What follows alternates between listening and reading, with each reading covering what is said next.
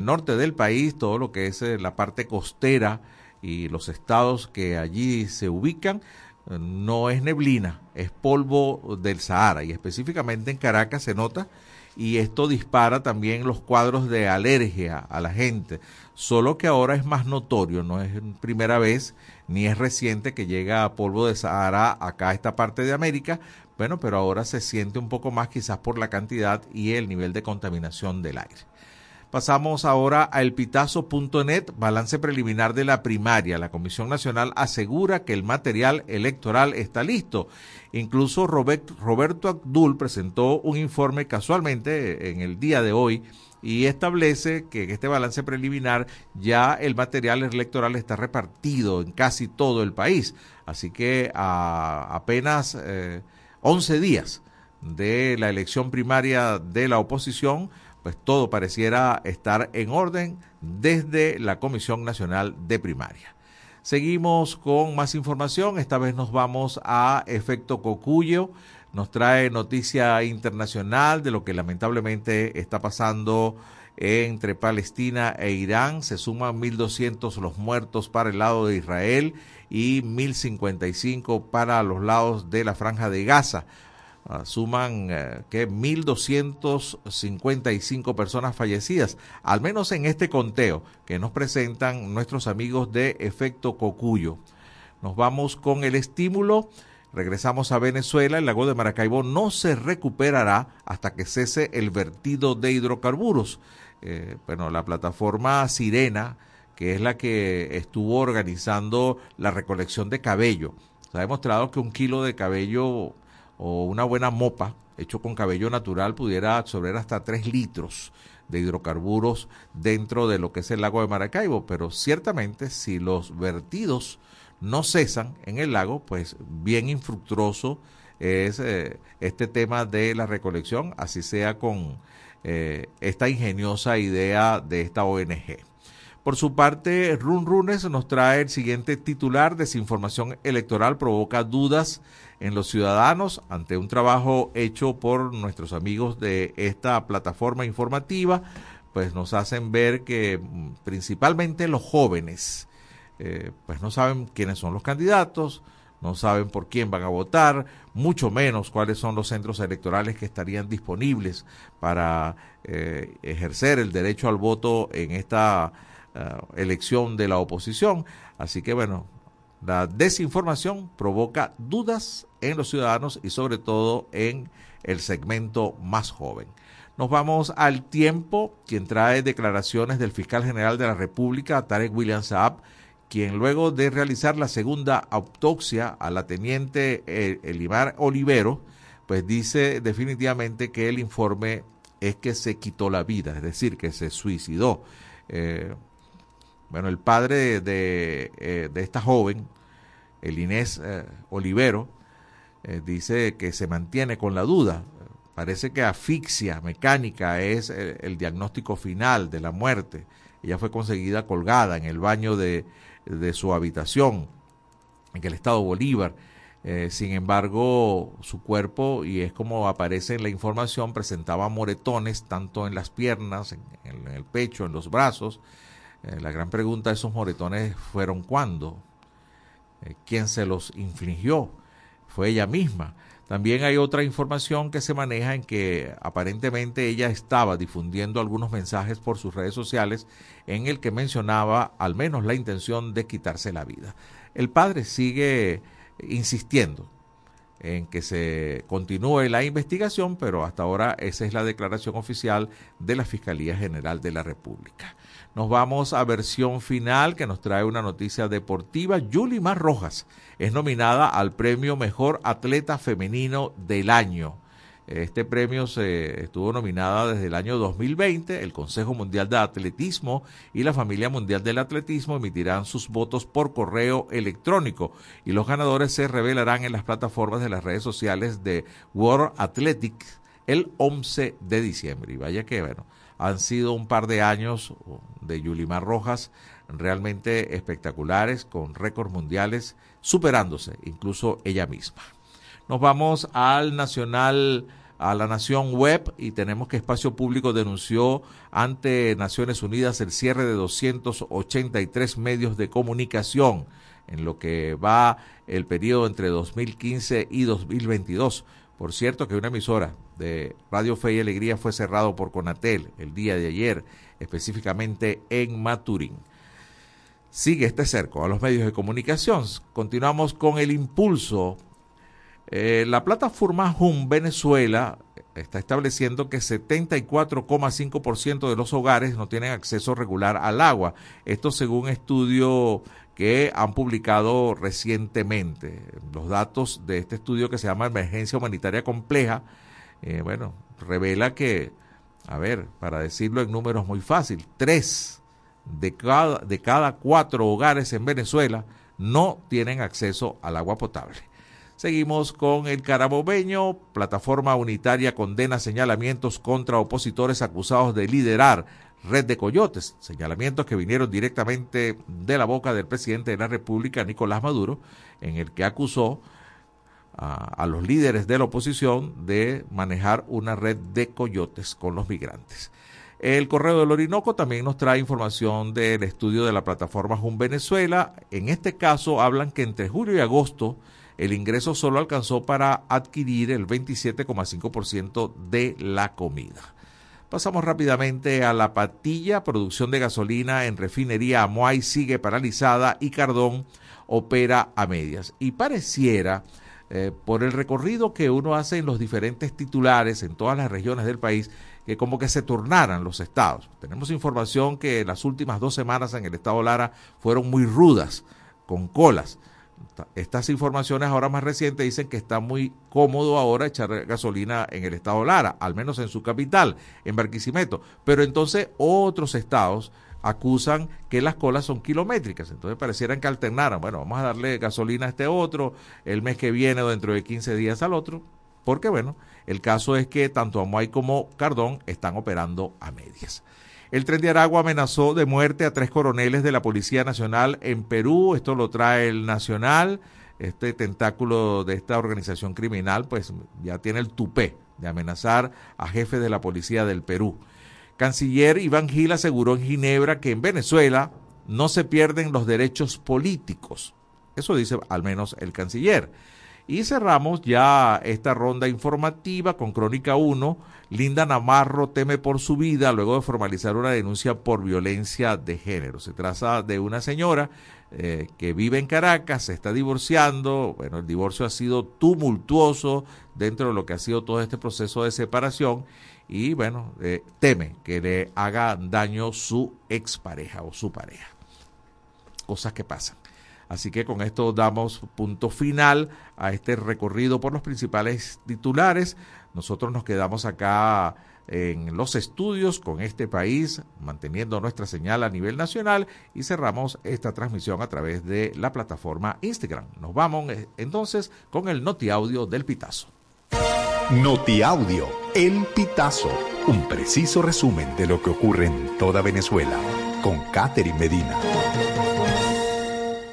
Saludos estimados oyentes. A continuación hacemos un repaso informativo por las noticias más destacadas hasta este momento. Comenzamos. Abogados sostienen que el médico salvó la vida del hijo de Elvis Amoroso. El equipo de abogados del anestesiólogo José Alberto Villegas declaró al pitazo que Jesús Hidrobo, el duque, no sufrió daño cerebral tras presentar una reacción adversa a la anestesia local que se le aplicó cuando iba a realizarse un injerto capilar. El médico lleva cuatro meses detenido y en espera de una audiencia preliminar diferida desde septiembre. Ministerio Público tras segunda autopsia a teniente muerta en Bolívar. Se suicidó. El fiscal general Tarek William Saab informó que el Ministerio Público determinó, tras una segunda autopsia, que la causa de muerte de la teniente Elinés María Olivero Turmero, de 22 años, fue suicidio. El cuerpo de la joven fue hallado el primero de octubre en los baños del 512 Batallón Tomás Eres de Tumeremo, Estado Bolívar. Luego de esto, sus familiares solicitaron que se realizara una segunda investigación porque el cuerpo le encontraron signos de violencia. En Lara, 6CPC investiga muerte de una adolescente de 14 años en Duaca.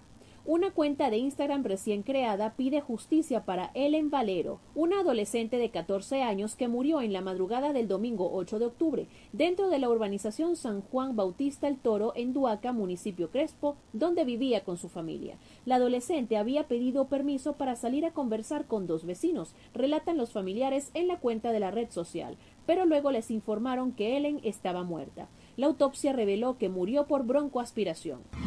Dirigentes sindicales confirman pago del primer mes de aguinaldos a trabajadores públicos. La información fue confirmada por el secretario general del Sindicato de Trabajadores del Ministerio de Agricultura y Tierras, José Marcano, quien detalló que desde la mañana se habían abonado los fondos en el sistema Patria. Marcano lamentó que su primer mes de aguinaldos como jubilado sea menos que el salario mínimo, es decir, 130 bolívares. Por el gremio educativo, la confirmación la realizó el presidente del Sindicato Venezolano de Maestros, seccional Distrito Capital, Edgar Machado. Aseguró que los educadores recibieron un mes por concepto de aguinaldos, mientras que los adscritos al gobierno de Distrito Capital se les abonó un poco más de dos meses. México identifica a migrantes venezolanos fallecidos en vuelco de autobús. La Fiscalía General del Estado de Oaxaca identificó a 12 venezolanos fallecidos por el volcamiento de un autobús que trasladaba a 55 personas por el kilómetro 58 de la carretera Oaxaca-Cuacnopalande el pasado 6 de octubre. Los cuerpos de las víctimas fueron trasladados al Instituto de Servicios Periciales de la Fiscalía para realizarles los estudios científicos correspondientes. Por medio de este proceso se establecieron las identidades y nacionalidades de 12 de las 16 víctimas mortales del accidente. Estimados oyentes, este ha sido el panorama informativo hasta esta hora. Narró para ustedes Catherine Medina. Estas informaciones puedes ampliarlas en nuestra página web elpitazo.net. También Recibimos tus denuncias vía SMS o WhatsApp a través del 0414-230-2934. Gracias a nuestra compañera Catherine Medina de El Pitazo por el noti audio correspondiente al día de hoy. Vamos de una vez con la encuesta de en este país. ¿Ya tiene su candidatura favorita para las primarias de la oposición venezolana? Bueno, tenemos cuatro opciones para usted. Sí, ya lo tengo, lo estoy evaluando, no me convencen, no votaré en las primarias. Ahí tiene esas cuatro opciones. Recuerden que puede contestar la encuesta de en este país a través del 0424-552-6638 vía mensaje de texto o WhatsApp. Toca ir a nuestro primer corte. Regresamos en apenas unos minutos. Ya regresamos con En este país por la Red Nacional de Radio Fe y Alegría.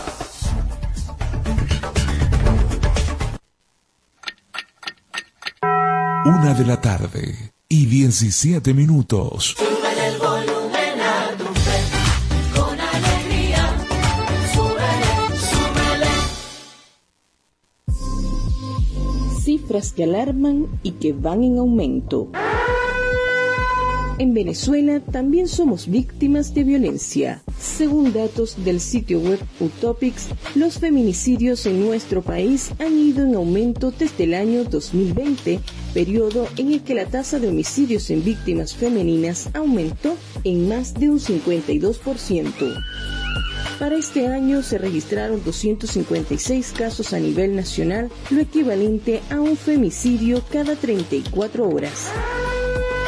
Las mujeres tenemos derecho a una vida libre de violencia. Garantizarlo es tu deber. Cifras que alarman y que van en aumento. Un mensaje de fe y alegría.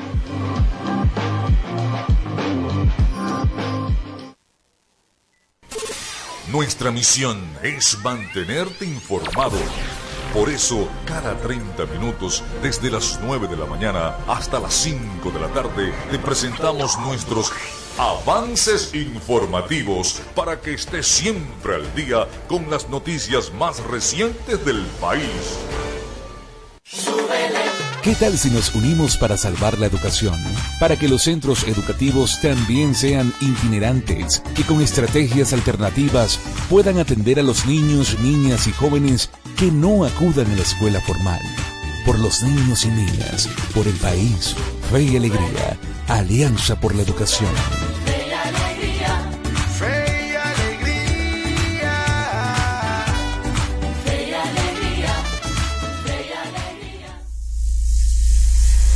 Descárgate nuestra aplicación Radio Fe y Alegría Noticias, disponible para iPhone y Android.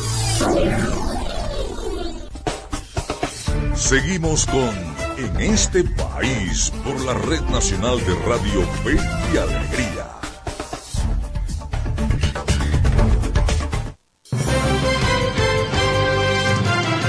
Una de la tarde con 19 minutos. Seguimos en señal nacional de Radio Fe y Alegría en tres estados del país y también a través de la plataforma radiocomunidad.com. Ya tengo al hilo telefónico a nuestra primera invitada del día de hoy. Se trata de María Laura Chan. Es periodista independiente, impulsora de la red de periodistas venezolanas y coordinadora de periodistas de la red de mujeres constructoras de paz. Desde este país te saluda José Cheo Noguera. Muy buenas tardes, María Laura. Gracias por atendernos. Hola, buenas tardes. Gracias a usted por la invitación.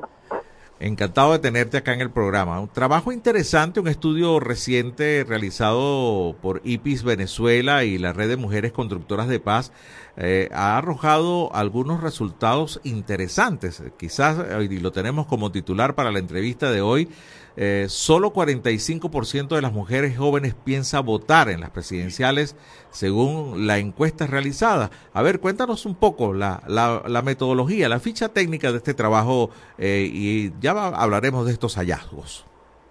Vale, bueno, eh, la red de mujeres constructoras de paz está compuesta por periodistas y activistas de distintos estados del país y uno de los trabajos que hacemos es una encuesta. En este año encuestamos a 1.112 mujeres eh, sobre diferentes temas, salud sexual y reproductiva, violencia de género, educación, participación política comunitaria y migración. Em, el, titular del que hablabas tiene que ver con justo con el área eh, de participación política em, y vemos que también hay una afectación diferenciada en el resto de los temas. El, informe, no sé si lo mencionaste previamente, pero se llama Las más jóvenes, las más vulneradas. Y bueno, cuenta este impacto diferenciado de la crisis venezolana en las mujeres específicamente entre 18 y 24 años y esta, este, esta, esta edad, o sea, las mujeres de esta edad, eh, encontramos que tienen distintas eh, em, situaciones que las marcan y que las vulneran de una manera distinta. Bueno, es un poco lo que va a mostrar cada, cada resultado en cada, cada tópico que, hemos tratado a lo largo del reporte. interesante, ¿no? Y es un grupo etario bastante joven. A ver, ¿no, ¿no profundizaron un poco más? ¿Se quedaron solo con el resultado o hay alguna causa en específica por, por lo cual eh, se llegó a estas cifras? Sí, el, nosotros ah, cuando entrevistamos, encuestamos a las mujeres, realmente tenemos en cuenta a todas las mujeres sin importar su edad. Pero al analizar las respuestas, vimos también que este grupo etario era el que estaba quizá más invisibilizado, porque normalmente cuando hablamos de la crisis, hablamos de la crisis como afecta a las mujeres sin decir a las adolescentes, a las niñas, pero no vemos que una mujer, por ejemplo, de 18 años tiene unas circunstancias muy distintas a una mujer de 35. En el caso más, yo digo que es como que el más revelador, tiene que ver con la salud sexual y reproductiva, entendiendo que Venezuela hoy ocupa el puesto número uno en América Latina con embarazo adolescente, que no hay políticas públicas para la promoción de educación sexual, que no hay acceso a anticonceptivos y que tampoco hay eh, un sistema de salud que priorice eh, la salud sexual y reproductiva, pero, ¿qué significa un embarazo no deseado para una niña o una joven de 18 años en comparación con una mujer de 35 que, que quizá ya tiene no solo más experiencia en la vida, sino una situación económica y, y, una situación, digamos, de experiencia mucho mayor, ¿no? Entonces, como que ese impacto de un embarazo, eh, debido a todas estas causas que mencionaba anteriormente, en estas jóvenes es aún mayor y lo que nos hemos dado cuenta es que en todos los puntos las jóvenes tienen unos riesgos diferenciados. Por ejemplo, te cuento otro otro punto importante en el tema de violencia de género. Nos dimos cuenta que en los casos de femicidios, las mujeres de entre esa edad tenían más riesgo a ser víctimas de femicidio. Es decir, hay más mujeres de entre 18 y 24 años asesinadas por ser mujeres que el resto de las edades y eso nos muestra también que no está habiendo políticas públicas, ni programas, ni proyectos que se enfoquen en la población eh, juvenil. Claro, claro. Bueno, estamos conversando con la periodista María Laura Chan, ella es periodista independiente, coordinadora de periodistas de la red de mujeres constructoras de paz. A ver, enfocándome un poco eh, acá en el tema político, eh, me asombra mucho eh, el la conclusión a la que llegan, ¿no? El desencanto es la principal causa por la cual las mujeres no quieren participar en la política. Dice eh, en líneas generales que no le interesan, que no confía en el CNE y que parece que votar es una pérdida de tiempo. Y vaya que malo para cualquier país que la población que está empezando a tener edad para votar y que pudiera participar, no sé, en un buen número de comicios por el resto de su vida, no le interese la política.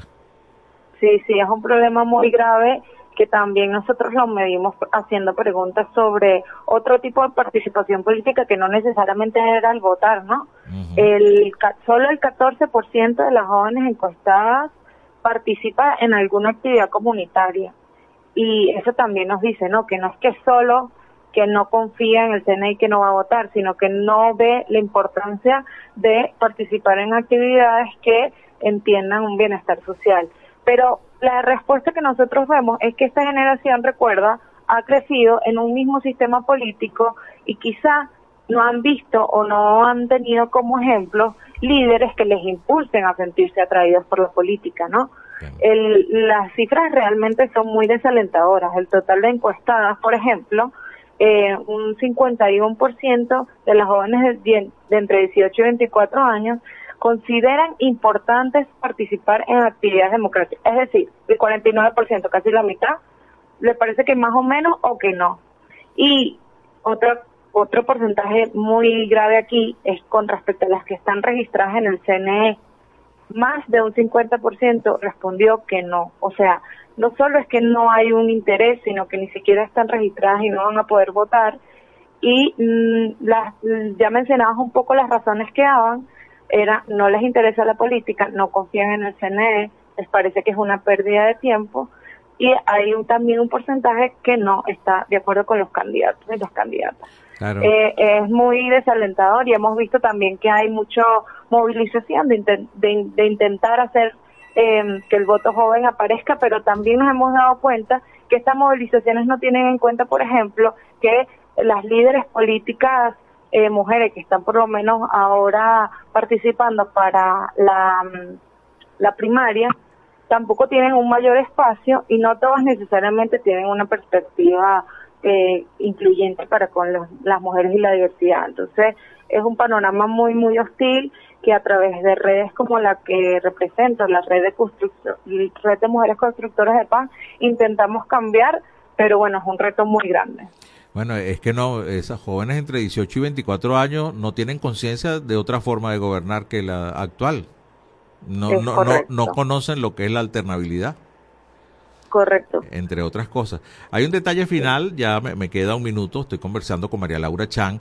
Eh, dice acá que solo eh, el 25% de las mujeres participan en actividades político-comunitarias eh, entre 18, pero entre 18 y 24 años este porcentaje disminuye a 14% y que en comparación con el año pasado también se ha visto una reducción del interés en participar, ¿no? Sí, bueno, un poco lo que te comentaba previamente, eh, normalmente las mujeres, eh, sin importar su edad, tienden a ser, eh, estar presentes dentro de las actividades comunitarias y digamos de beneficio para la sociedad, ya sea actividades de activismo, ya sea, en, bueno, en organizaciones políticas, consejos comunales, etcétera. A ver, se nos está cortando un poco la comunicación. Estamos conversando con María Laura Chan, ella es periodista independiente, impulsadora de la red de periodistas venezolanas. Ah, vamos a ver si no, pues eh, creo que ha estado ya bastante completo el informe. Y bueno, cuando usted se pone a ver, eh, lo más reciente que tenemos ahora es la elección de la plataforma de la oposición, de la plataforma unitaria. A ver, y estoy contando que solo hay tres mujeres ahí de candidatas. La señora María Corina, la señora Elsa Solórzano y la señora Tamara Adrián.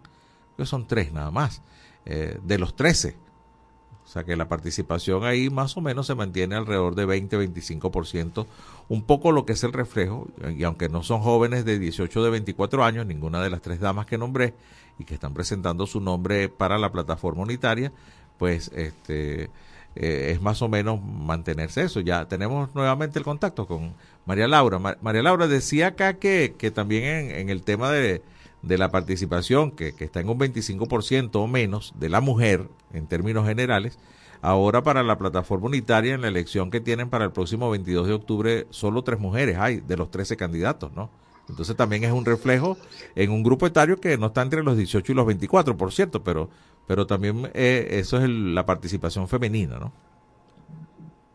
Sí, justo en la presentación del informe contamos con María Albert Barrios, que bueno, fue ella fue eh, congresista y también eh, está, digamos, muy en tema político. Y ella denuncia que la forma de organizar la política en Venezuela sigue siendo muy machista, muy sexista y muy centrada en el poder masculino y el poder de los hombres. Nosotros hemos visto también en el análisis que hicimos el año pasado que eh, incluso cuando hubo representación de mujeres en el gobierno y en, de, en el chavismo y en el madurismo, esta representación no significaba un verdadero cambio ni un acceso al poder a las mujeres. Entonces es una materia pendiente que este tipo de informes y también el trabajo que hacemos activistas por las mujeres eh, hay que alertar, ¿no? Que lo, mientras que no haya un cambio desde la política, desde los partidos políticos y desde el sistema político para incluir a más mujeres y otras diversidades en el poder, lamentablemente no podemos esperar que las mujeres se sientan eh, ilusionadas en participar y querer eh, crear líderes y la futura presidenta, ¿no? Claro. ¿En qué plataformas puede conseguirse este informe, María Laura? Sí, lo pueden encontrar en, en, la, en el sitio web de IPIS Venezuela. Eh, también en las redes sociales estamos haciendo, compartiendo información resumida, porque bueno, el informe es bastante largo y, y tiene, como te dije, bastantes temáticas. Y bueno, esos son los medios también para, para encontrarlo. Bueno, muchísimas gracias.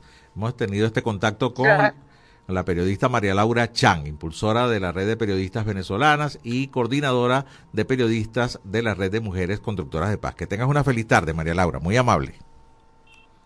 Gracias a ustedes. Nos vamos inmediatamente a nuestro segundo corte, es la una de la tarde con 30 minutos, ya venimos. Ya regresamos con En este país por la Red Nacional de Radio Fe y Alegría.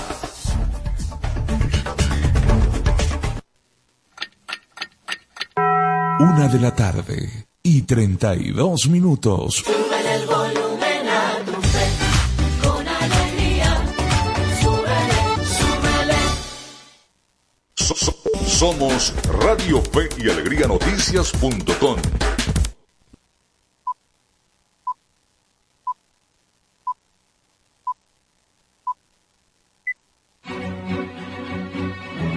A partir de este momento, más de 25 emisoras interconectadas para llevarte información con todas las voces. Radio Fe y Alegría Noticias.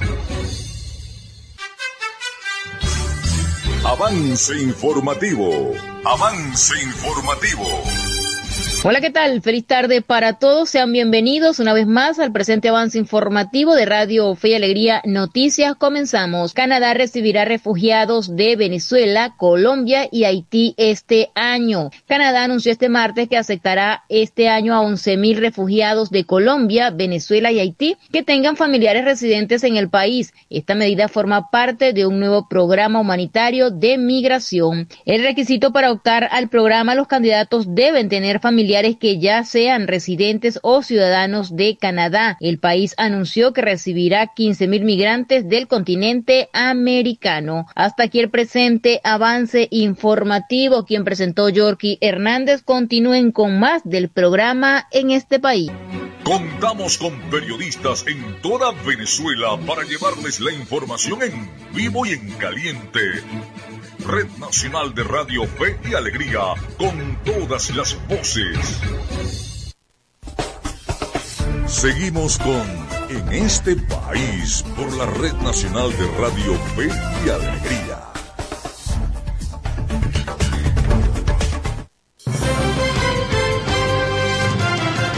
Una y 34 minutos de la tarde entramos al tercer segmento del programa de hoy en este país a través de la señal nacional de Radio Fe y Alegría y de la plataforma radiocomunidad.com. De inmediato presentamos el micro de Venezuela Electoral. Y esto es Venezuela Electoral, una cápsula diaria con noticias e informaciones sobre las elecciones venezolanas. Los 500 puntos que prometió el Consejo Nacional Electoral para una jornada especial de inscripción y actualización del registro electoral no aparecen. Dirigentes del movimiento Hola, tú inscríbete re conocieron que el operativo fue suspendido de forma extraoficial. La coordinadora del movimiento, Brenda Ribeiro, calificó el inicio de la jornada prevista para el sábado 7 de octubre como desastroso, ya que no pudieron ubicar los puntos en los recorridos que hicieron en distintos estados del país. La dirigente de Primero Justicia cuestionó que el CNE no se haya pronunciado públicamente para explicar por qué se ha incumplido con lo ofrecido, ya que según ley corresponde al ente comicial informar a la ciudadanía y generar facilidades para que el poder electoral llegue a todo el país.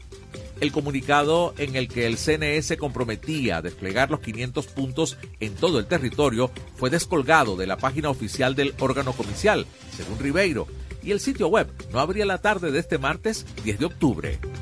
Vía Efecto Cocuyo los acompañó José Cheo Noguera. Escucharon Venezuela Electoral. Pueden seguirnos en las redes sociales del programa en este país. En este país. Una de la tarde, 35 minutos. De inmediato nos vamos con el reporte que nos trae Norma González. Transportistas en La Guajira denuncian las irregularidades que se presentan en la estación de servicio San José de los Filúo, luego de una reunión que se sostuvo el pasado mes de septiembre con todo el cuerpo de seguridad y concejales del municipio, donde se dio resultado en gestionar y dar respuesta para consolidar a los transportistas indígenas con 3.000 litros de gasolina. Y ayer los choferes solo recibieron 40 litros, que generó disgusto a los choferes en la región. Así expresaron los afectados. Creo que la gasolina no se está distribuyendo como debe de ser, porque por ejemplo yo pasé esta mañana lo que había un promedio de 40 carros y esa es una gasolina que alcanza más o menos como para 300 vehículos, 300 y pico de vehículos. ¿Dónde está esa gasolina? ¿Se presenta la misma irregularidad? La misma irregularidad de siempre. ¿Me entiendes? Ellos dicen unas cosas, pero no, no, no se cumplen. No sé, parece que hay un faltante bastante fuerte ahí, o alguien se la está llevando. Mi nombre es Stalin Arnía, yo soy fiscal de aquí de, del terminal de La Guajira. La bomba de aquí es una sinvergüenzura porque ahí ofrecieron 3 mil litros de gasolina para los carros de aquí de transporte de La Guajira y los que van para Maracaibo. Y los que mamá le echan dos carros por día. Pero sí, sí se ha comprado gasolina ahí. Los transportistas aquí, nada más echamos hasta 10, 15 carros. Y ya cuando vienen los otros que van a llegar, no, ya no hay, ya se acabó. Mientras que uno le echan 40 litros al transportista, mientras los, los camiones que ven internas, camiones 350, echan hasta 400 litros, 200 litros alante de uno. Entonces voy a llegar allá y decir, no, ya no hay, se acabó. La gasolina, pero para los transportistas. Entonces, mientras que los demás, los demás camiones que ven colas y colas, que hasta salen hasta dos veces, echan otra vez, a eso sí tienen gasolina. Entonces, nosotros como transportistas no, no nos ayudan en eso. porque no nos echan los transportistas los 60, los 80 litros? ¿Qué exigen ustedes los conductores? Y bueno, que nos echen gasolina como es. Si le echan 400, 200 litros a un camión de esos, que nos echan nosotros los 80 litros, 100 litros un Capri, un Malibu mete 70 litros, bueno, que lo echen, pues es para trabajar. Nosotros necesitamos trabajar. Entonces tenemos que a, a comprarle aquí 90 un punto de gasolina que vende de maíz. ¿Por qué? Porque ya ahí no hay gasolina. Es más, ahorita se acabó la gasolina como la abrió a las 7, 7 y media. Ya a las 9, un carrito de aquí, de aquí mismo, que del municipio también, ya no había gasolina. Y se le dijo, no, ya se acabó, no, se acabó, ya, ya, listo. Los conductores en La Guajira exigen que se cumpla lo determinado. Para los choferes es casi imposible creer que la gasolina termine en menos de 5 horas de despacho y dejando a varios transportistas sin poder abastecerse. Desde La Guajira, Norma González, Radio Fe y Alegría Noticias. Y cambiamos de tema, nos vamos a las gradas de, en este país. Hoy hablaremos de béisbol, de fútbol, en la movida deportiva con Miguel Valladares. En este país presentamos la movida deportiva con Miguel Valladares.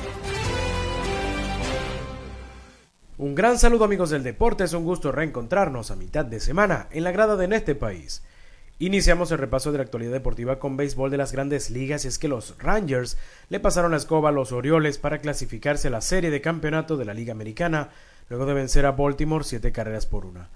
El equipo tejano metió en el congelador temprano este juego luego de anotar una carrera en el cierre de la primera entrada, además de concretar un rally de otras cinco en el segundo.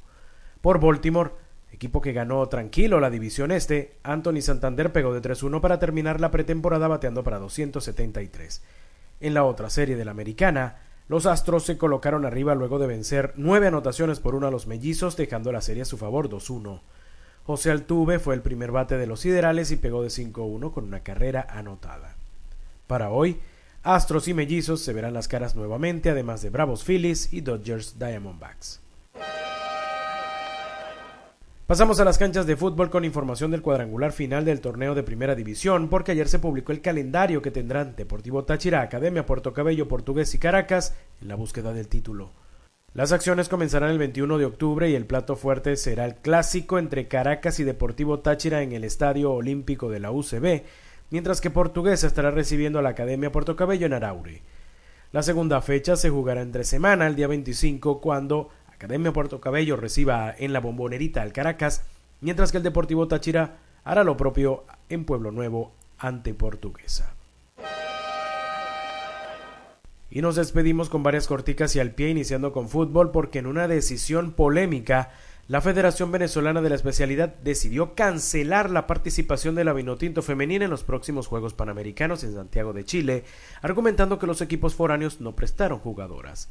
La decisión benefició a Bolivia, que ayer presentó su nómina para el evento, llena de jugadoras de la liga local. Es increíble que el universo de jugadoras venezolanas no diera, según la federación y el cuerpo técnico de las selecciones femeninas, para armar una nómina. En atletismo, Yulimar Rojas fue una vez más nominada como mejor atleta femenina en los premios World Athletics. Ya la criolla ha ganado este galardón. Y en más de fútbol, la Vinotinto está completa para enfrentar mañana a Brasil como parte de la tercera jornada de eliminatorias mundialistas. La selección nacional viene de vencer a Paraguay en Maturín, ciudad que fue confirmada como sede del choque ante Ecuador en el mes de noviembre. Usted podrá disfrutar todos los detalles del juego de mañana en vivo por la señal nacional de Radio Fe y Alegría. De esta forma llegamos al final del repaso por la jornada de hoy, pero los esperamos de nuevo mañana en la grada de este país. En este país presentó La Movida Deportiva con Miguel Valladares. Muchísimas gracias, Miguel, por este recorrido deportivo. Ahora nos vamos con más información, esta vez en el micro de Media Análisis Informa. Les eh, presentamos eh, Media Análisis Informa, noticias locales y regionales sobre democracia y ciudadanía. Democracia y ciudadanía. El Centro de Derechos Humanos de la Universidad Católica Andrés Bello publicó la sexta entrega de la saga Esclavitud Moderna, el cual tiene como eje central la realidad que enfrentan los niños, niñas y adolescentes en el estado Bolívar y algunas comunidades de estados vecinos. La investigación explora las historias detrás del aumento alarmante de casos que involucran desnutrición, abandono escolar, trabajo infantil y diversas formas de violencia, incluyendo la violencia de género.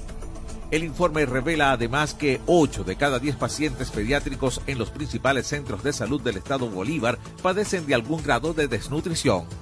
Finalmente, el informe destaca la dificultad de la denuncia y búsqueda de soluciones debido a la extensión generalizada de la emergencia humanitaria compleja en toda la población y a la normalización de situaciones problemáticas como uniones tempranas, justificación de transacciones físicas por alimentos y la categorización de la mano de obra infantil. Vía El Impulso, los acompañó José Cheo Noguera.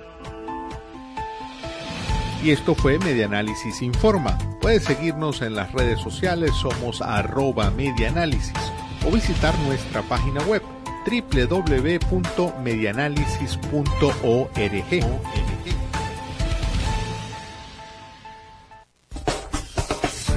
Ya regresamos con En este país por la Red Nacional de Radio Fe y alegría.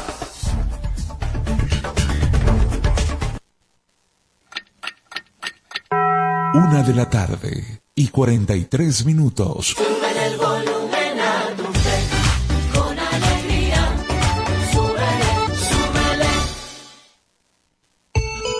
No caigas en estafas. No caigas en estafas. Fe y Alegría no está llamando a su audiencia para solicitar información confidencial. Si recibes alguna llamada donde te pidan verificar datos personales para participar o continuar en los grupos informativos de Fe y Alegría, rechaza la llamada. Rechaza la llamada. Es falso. Evita responder o enviar mensajes a este número y bloquealo de inmediato. No caigas en estafas. Un mensaje de Radio Fe y Alegría.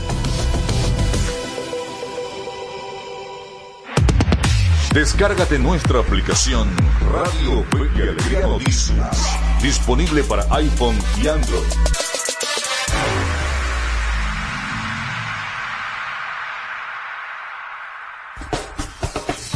Ya regresamos con En este país por la Red Nacional de Radio Fe y Alegría.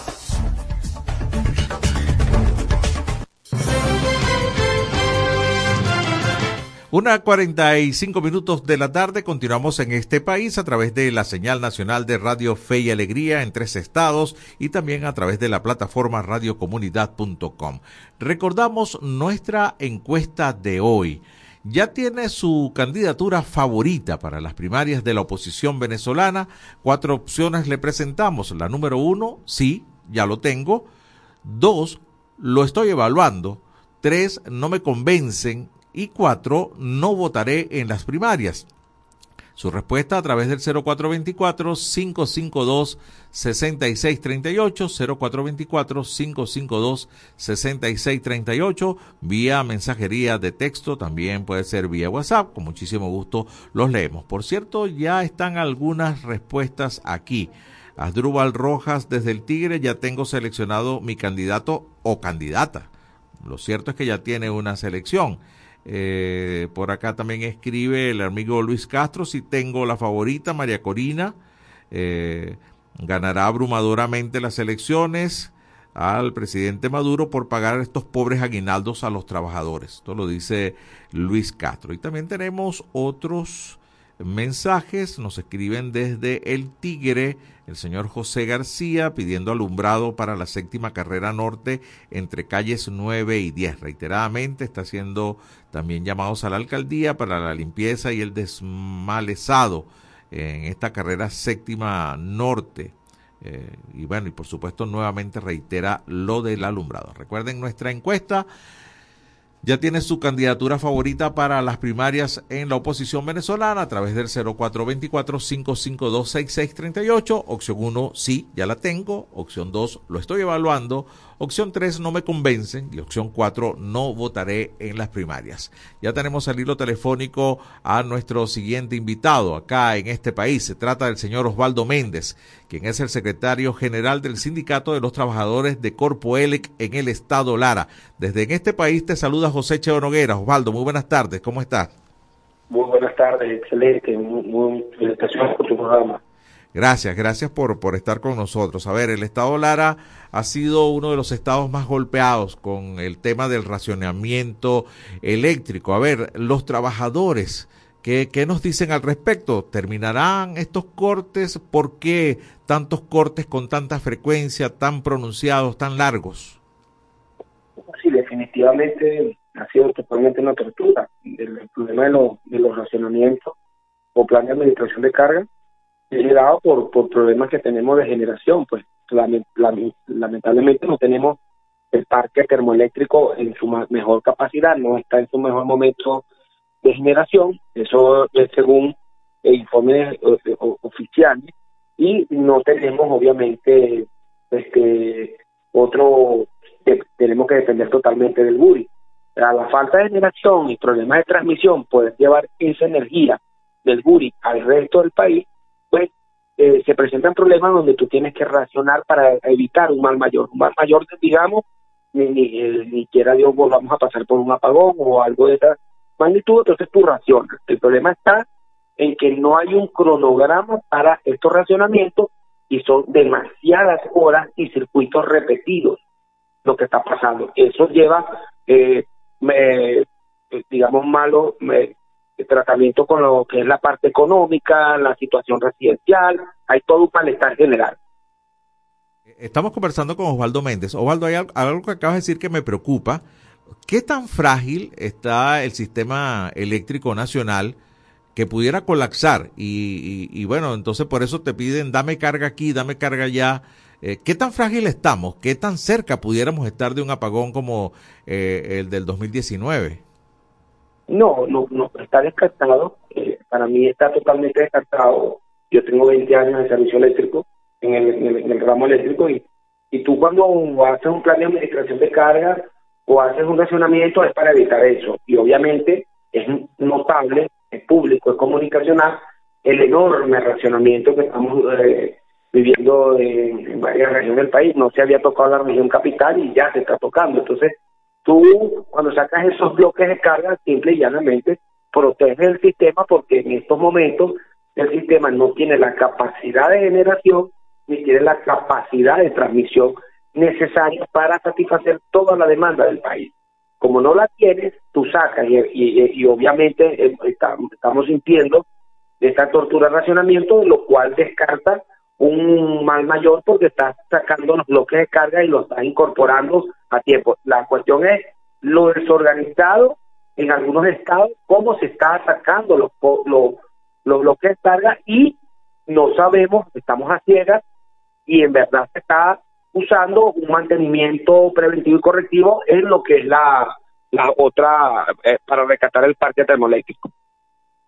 A ver, ¿y a qué se debe a que no pueden hacer un cronograma? Es muy difícil planificar. Esta vez saco de carga, eh, le pido carga a Lara, le pido carga a Zulia, le pido carga a Maturín. ¿Eso es muy difícil planificarlo? O, o- Cuando hay una emergencia, eh, eh, digamos que el sistema nos indica que hay una emergencia, indica el despacho central Caracas que hay una emergencia de alta envergadura y que hay que sacar bloques de carga, entonces tú llamas a los estados donde eh, te sumen esa cantidad de carga eléctrica que tú tienes que sacar. ¿Dónde está el problema?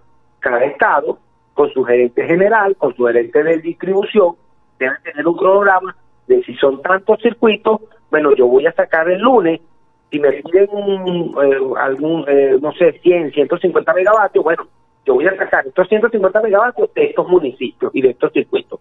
Si me vuelven a pedir el martes o el lunes en la tarde, no lo toco, no toco el martes. Entonces, si tú haces una programación, tú vas a sentir una, máximo dos veces por semana, a lo mejor un corte largo, pero vas a, no, no, no va a ser en esto, como en estos momentos, que te estás racionando a las 2 de la tarde hasta las 8 de la noche, para el siguiente a las 9 de la mañana, 8 de la mañana te están volviendo a quitar el servicio eléctrico, claro, y a veces hasta de madrugada. Ah, incluso hasta de madrugada. cortes a las 11 de la noche, a la 1 de la madrugada, cosa que, que parece sumamente extraño, ¿no? O sea, ¿quién corta, quién corta la electricidad a esa hora, no? Sí, a esta hora debe ser, lógicamente, si no es una falta enorme y una eh, un, un error de alguien en, la, en, en- en quitar eh, con alevosía el sistema a esa hora, eh, debería ser una falla, porque nuestro pico de consumo está entre las 6 de la tarde y las 8 de la noche. Que es cuando la gente regresa a casa, ¿no? Es correcto, es cuando la gente va y, y ahí con esta alta temperatura pues se incrementa la demanda eléctrica en, en- en todo el país y bueno, es donde tú te- empiezas a maniobrar, pero a las 11 de la noche no se justifica, incluso a las 10 de la mañana no se justifica. Claro. Estamos conversando con Osvaldo Méndez, es el secretario general del Sindicato de Trabajadores de Corpoelec en el estado Lara. A ver, eh, eh, en una conversación que tuvimos antes, eh, tú me comentabas que Lara es mucho más fácil de hacer el racionamiento porque su sistema está automatizado. O sea, pa- Es correcto. para decirlo de otra manera, es más fácil castigar a Lara que a cualquier otro estado, ¿no? Hay, hay, hay otros estados que tienen nuestro mismo sistema y, y, y no es lo mismo que de Caracas llamen a, a, a Carabobo y a Lara. Y en Lara, en algunos circuitos tú tienes que mandar una cuadrilla, en Carabobo tienes que mandar algunos, algunas cuadrillas a sacar algunos sectores. Entonces te implica mover la cuadrilla con una falta de unidades que tenemos, de completar el personal y hacer la maniobra y después de tener la, el, el- la gente allí para poder este, respetar el servicio y llamar a, a sitios donde está automatizado como la que con una maniobra en cuestión de segundos tú tumbas o, o colocas carga eléctrica en el sistema. Lamentablemente esa, esa automatización que tuvimos cuando la época en el bar, pues pasa en estos momentos a con una falta de planificación, con una casi nula gerencia, este, pasa a ser un castigo en vez de ser un atributo. Sí. Seguimos conversando con Osvaldo Méndez. Osvaldo, la situación de los trabajadores eh, en cuanto a los salarios, en cuanto a la dotación de equipos de seguridad, de higiene personal, coméntanos. Bueno, fíjate tú, eh, nosotros, caímos en, digamos, en una desgracia, digámoslo, desde el año 2013 para acá. Nosotros llevamos 10 años en franca de mejora, pero lo que pasó ayer en la noche, en la tarde-noche, pues fue la, una de las burlas más grandes que hemos visto los trabajadores públicos, eh, obviamente en este caso los trabajadores del Corpolet. Después de haber tenido hace 10 años unos salarios eh, envidiables en el bar, ayer canceló un, se pagó a los trabajadores un mes de salario, un mes de utilidades, cuando nuestras utilidades deben de ser pagados a salario promedio, obviamente con con, con buen salario y este a partir del 15 de noviembre en un solo pago, pero lo- a- en el mejor de los casos los trabajadores activos cobraron al equivalente a 13 dólares, 14 dólares un mes de sala- un mes de utilidades, pero lo más grave fue con los jubilados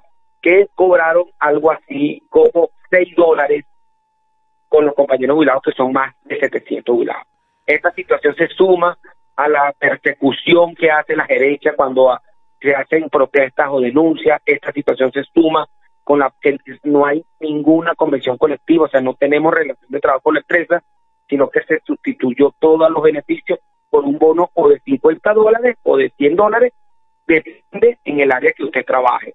Esta situación nos, nos llevó, pues, a, como yo lo he calificado, a los tiempos de la esclavitud. Pues nosotros tenemos la necesidad de tener una mesa de negociación para poder acordar las las reivindicaciones de los trabajadores y no esta burla que está pasando con los trabajadores eléctricos de Venezuela. Seguimos conversando con Osvaldo Méndez ya en la parte final. El señor Méndez ha nombrado un par de veces a la empresa en el bar. En el estado Lara, durante algún tiempo, el, servicio, el manejo de la electricidad en el estado eh, estuvo manejado por una empresa privada que se llamaba Energía Eléctrica de Barquisimeto, en el bar. A esa es la que él se ha referido. Eh, en otros estados estaba Cadafe, pero en el estado Lara en específico había esta empresa privada que hacía la, la labor del servicio eléctrico en la región. A ver, eh, ¿qué caminos quedan por recorrer, Osvaldo, en materia de protesta? Ya quedó claro que los el racionamiento va a seguir. eh, mm, eh, lo que se pide a gritos es que exista un cronograma, pero desde el punto de vista laboral, ¿ustedes qué piensan hacer? Mira, aquí hay una. Primero quiero aclarar que, que el, el decreto donde pasamos de Nelvar a, a en el 2007, Enelvar era una empresa pública. Enelvar fue privada hasta el 1967. Del 67 hasta el 2007 que hubo, hubo el pase a Corpolé, siempre fue una empresa pública, pero manejada con un criterio de excelencia. Nunca fue privada del 67 para acá. En, en, el, en las cuestiones de la protesta, pues eh, nosotros estamos haciendo un llamado a los trabajadores. El trabajador hoy está obligado a elegir entre hacer acciones para pedir las reivindicaciones que están plasmadas en la convención colectiva, en la constitución de la ley del trabajo, o formarse algún grupo trabajador cobra 40 dólares este ticket, que ya va por 37 por cierto, un bono de guerra económico de y un bono de 50 o 100 dólares, como lo dije, según el área que tú trabajes. Esta situación debemos cambiarla por reivindicaciones. En estos momentos se está haciendo un llamado a la conciencia de los trabajadores, eh, el trabajador eléctrico entre el año 2018 y el 2020, incluso en pleno pandemia, fue uno de los que más protestó en, el estado de Lara. Este, nosotros no estamos llamando a un paro, no estamos llamando a una mesa de negociación con la empresa. Lamentablemente en estos momentos la gerencia eh, de, de Corpoelec está ciega, sorda y muda, no desconoce a los trabajadores, desconoce su representación, por tanto nos lleva a unir a un pacto sindical, el pacto sindical del Estado donde están todos los gremios y sindicatos, donde estamos articulando y debatiendo los escenarios posibles para poder este, hacer acciones de calle, porque las acciones van a ser de calle en las próximas semanas. Nosotros vamos a dejar una situación que pase como el hecho político, que es las elecciones primarias de oposición para luego entrar en el debate de los trabajadores en las grandes asambleas eh, de múltiples disciplinas, digamos educación, eléctrico, salud, para poder afrontar la calle. Bueno, Osvaldo, muchísimas gracias. Osvaldo Méndez, eh, secretario general del Sindicato de Trabajadores de Corpoelec en el estado Lara, por aquí escriben desde Pariaguán. Juan Alberto Espinosa, también pudiera ser un saboteo eléctrico lo del tema del racionamiento, es la opinión de este oyente. Y con respecto a nuestra encuesta de hoy, Juan Peña escribe desde Cumaná, ninguno de los candidatos tienen eh, los votos para ganarle a Maduro son potes de humo. Son las opiniones que estamos recogiendo ah, de nuestra encuesta que ustedes pueden seguir contestando durante el día de hoy. Así que llegamos al final. Osvaldo, muchísimas gracias por, por este contacto. Te despedimos. Gracias por estar acá en este país en Señal Nacional de Fe y Alegría. Muchísimas gracias. Muchas gracias a ustedes. Bueno, nos vamos con Osvaldo Méndez, interesante, pero poco alentador eh, este tema, los racionamientos seguirán, no se está generando en el país la cantidad de electricidad necesaria. Con esta preocupación nos vamos, nos despedimos hasta esta noche para nuestra edición de En este país, nuestra edición nocturna y todo este equipo de esta edición meridiana se despide hasta mañana cuando estaremos de vuelta a partir de la una de la tarde. Feliz día para todos. Este país, mi país, tu país. Así culmina por el día de hoy en este país, un programa conducido por Andrés Cañizales junto a Miguel Valladares, acompañados por los periodistas y comunicadores de Radio Fe y Alegría, Red Nacional. Hacemos periodismo comprometido con la democracia.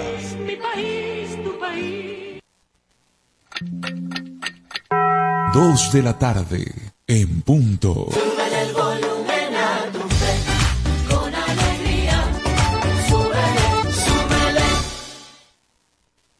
¿Por qué es importante la educación? Una educación sana, incluyente y de calidad aumenta la productividad de las personas y, como consecuencia, el potencial de crecimiento económico de toda nación. La educación contribuye a la reducción de la desigualdad, reconociendo la importancia de los humanos en los procesos sociales y, a su vez, en la erradicación de la pobreza y el hambre, siendo un medio eficaz para adquirir habilidades productivas para el desarrollo de cualquier comunidad. La educación es un derecho y su cumplimiento una responsabilidad colectiva. Ahora que ya los conoces, defendamos juntos nuestros derechos. Un mensaje de fe y alegría. En cumplimiento con el artículo 10 de la Ley de Responsabilidad Social en Radio, Televisión y medios electrónicos, difundimos el siguiente Centro mensaje. Nacional Autónomo de Cinematografía. Son 29 años celebrando la pasión por Venezuela. Animación, documentales, ficción, cine venezolano para el mundo. Vamos por más.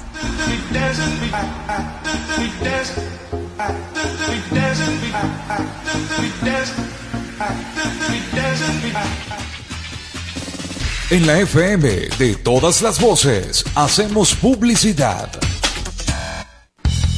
Goma Inca, rumbo a los 50 años de calidad. Fabricación de artículos técnicos en gomas y servicios relacionados tales como engomados de rodillos, tambores, poleas, válvulas, tuberías, todo para la industria en general, recubrimiento antiácido y antiabrasivo de tanques para la industria química, engomados de tanques cisternas que transportan líquidos corrosivos, fabricación de sellos hidráulicos y neumáticos por control numérico, Sistema Siljet de fama mundial. Garantizamos la fabricación en minutos de juntas de vástagos, pistón, rascadores, estoperas o ring. El cliente puede observar la fabricación de su pedido y sale con sus piezas ya fabricadas. Contáctanos al 0251 269 0301 al 0416 450 9903 o al 0412 725 4034. Atendemos a nivel nacional. Goma Inca, rumbo a los 50 años de calidad. Excelencia y calidad, embutidos Alimex. Alimex es variedad de todo para comer. Excelencia y calidad, embutidos Alimex. Hazlo lo más práctico y divertido. Embutidos Alimex.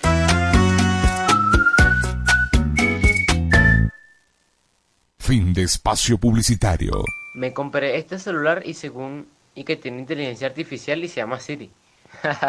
Voy a echarle que era Siri. Oye Siri, ¿qué hago con mi vida? Lo primero que debes hacer es culminar tus estudios.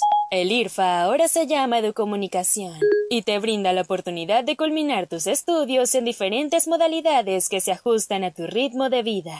Síguenos en arroba sin salón FIA. ¿Puedo ayudarte en algo más? Chamo, esto no lo sabía yo. Gracias Siri. Apúrate. Voy corriendo de una Siri. Fe y alegría de comunicación.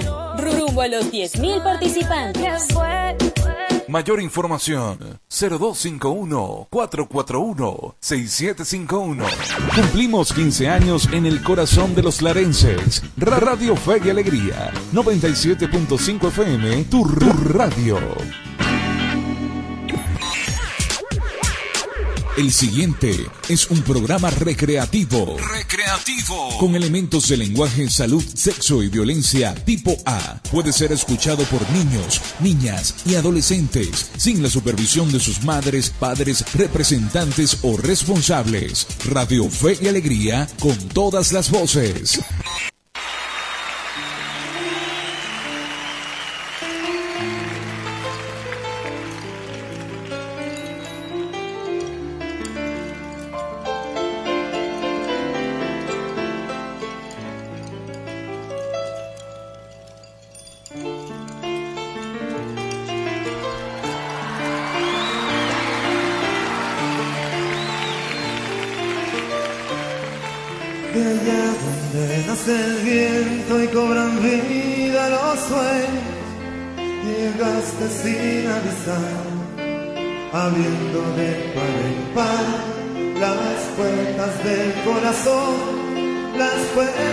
Del corazón, las puertas del corazón. No hicieron falta palabras, tampoco tontas excusas, apenas una mirada de tus ojos verde gris. Dejó sin rumbo la noche, dejó sin rumbo la noche, dejó sin rumbo la